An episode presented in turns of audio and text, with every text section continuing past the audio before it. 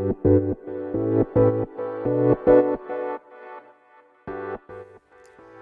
科行きの10分間始まります。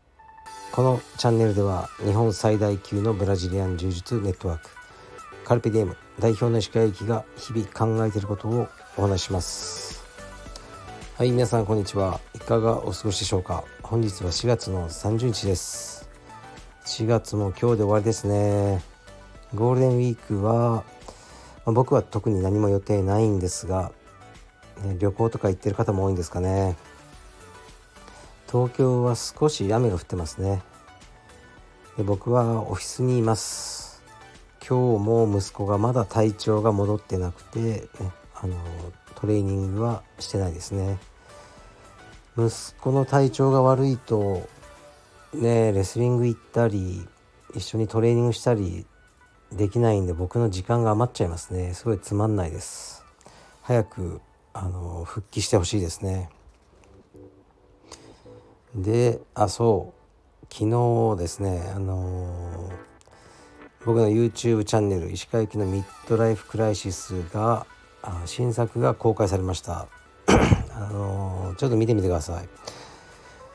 今回のはまあね見れば分かることなんですけどねあの町田道場という道場を訪問してねそこのあの道場の紹介をするそういった回ですねこれ機会がいただければまたねあのいろんな支部に行こうかなと思いますね。はい、服部くんの編集技術が上がってることに驚きました。で僕はですね最近もう今更か、ね、今頃かって言われると思うんですけど YouTube プレミアムにやっと登録しました YouTube をまあそんな見てなかったんですねあのいわゆる YouTuber とかはまあ全く見ないんですけどレスリングの試合とかを最近こう見たくて結構ね見る機会があったんですが広告が出るじゃないですか。であれめんどくさいなと思って YouTube プレミアムというやつに加入して広告なしで動画が見られるようになりました。早くやっておけばよかったですね。そうするとサクサク見れるんですね。知りませんでした。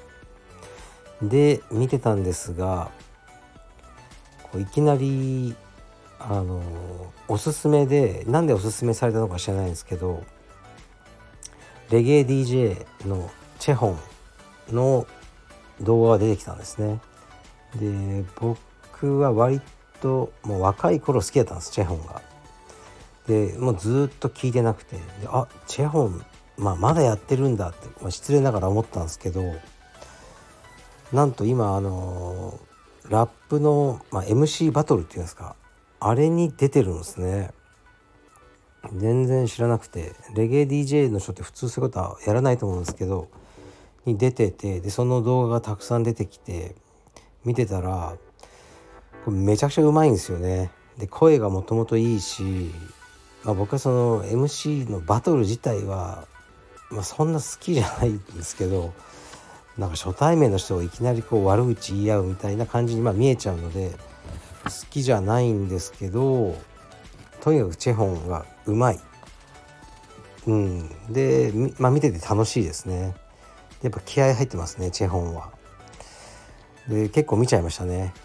はい。で チェホンのこと知らない人も多いと思いますけどまあレゲエの DJ ですね。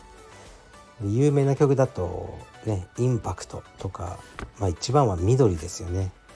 緑っていう曲はまあマリファナのことを歌ってる曲なんですけどすごくいい曲なんですよ。うんですごく好きであのー、チェホンのライブに行きましたね。確か場所は新木場のアゲハでしたね。もうないんですけど。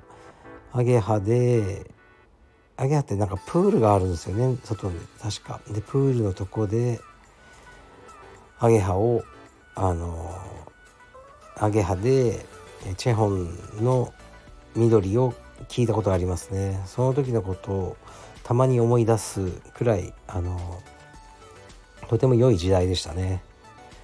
本当に楽しかったですあの頃は。短期間だけ付き合ってた彼女がいたんですねその時に。で何て言うかな、まあ、ちょっと緑吸っちゃってるような子。でねタトゥーとか入ってて。なんだろうな髪はコーンローっていうんですか。そういうそういうこと短期間付き合ってたんですけどね、まあ、すごくいい子でしたね。その子緑を聞くとその子を思い出す。っていう感じですかね。僕の中のあの思い出の一つです。でそのチェホンがまだね今ね MC バトルで頑張ってるっていうのを見て驚きました。はい。あの興味ある方は見てみてください。チェホンで出てくると思いますね。ではレターに行きます。昨日は RIZIN もやってましたね。結果しか見てないですね僕は。えー、っと鹿さんこんにちは。先日青帯の頃エディ・ブラボーと日本で飲んだことがあるとお聞きしました。エディ・ブラボーと石川さん一見交わらなそうですがとてもびっくりしました。青青帯の頃はまだ日本でエディ・ブラボーが有名になる前だと思います。その時の状況や出会ったきっかけを詳しく教えてほしいです。はいありがとうございます。大した話じゃないですよ。これはですねプライド13とか14とか15その辺りを見に行ったんですね。でもう記憶がないな。相当前ですよね。あのシウバとか出てる頃ですね。でどうやって出会ったんだろう。えー、っとなんかねラファエルっていう人がいてプライドの関係者だったんですね。でプライドはプライド FC っていう名前でアメリカで、ま、放映されててめちゃくちゃ人気あったんですね。でエディ・ブラボーはそのレポーターをやってたらしいです。はい初期の。でレポーターをなんか突然解雇されたらしいです。で解雇されてでも見たいから自費で来たって言ってたんですよねエディ・ブラボー。なんで僕がエディと会ったのかなんでしょうね。えー、記憶がないですがペレとか出てたんですね。あのシュートボックスへの。で練習場がペレのとかシューバの新宿のなんかホテルの一室みたいなとこに用意されてました。でエディ・ブラボーと2人でそれをなんか見ていいって言われてそのラファエルさんのおかげかな。ラファエルの立場はちょっと本当忘れました。なぜ僕とラファエルが出会ったのかもう本当に記憶がないです。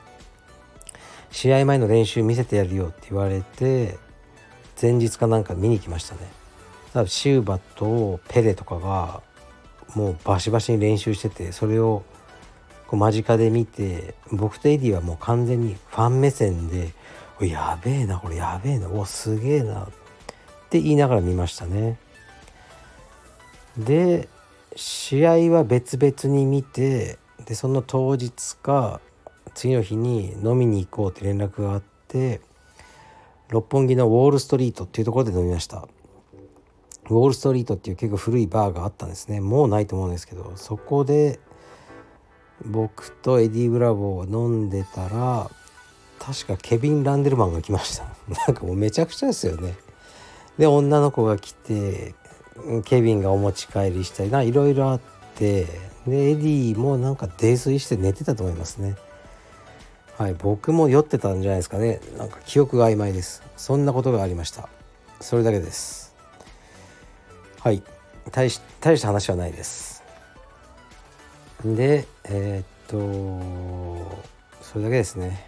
なんか今日はなんかね朝から気分が乗らないですね。そんな日もありますね。なんでかというとやっぱり息子の体調が 悪くて自分のトレーニングもできないっていうとこですかね。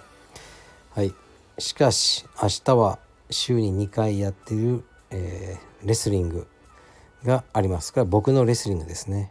だから頑張るしかないです。今日からあのストレッチなどをして体調を整えます。本当にねこのたった2回のレスリングのために他の5日間はもう休養とかねマッサージとかいろんなことに使ってます。はい、まあ、もう少ししたらね柔術のクラスとかもあのー、さらに出席できるようになるんじゃないかなと思ってますね。はいそんなわけです。今日も頑張ります。ゴールデンウィーク楽しんでください。失礼します。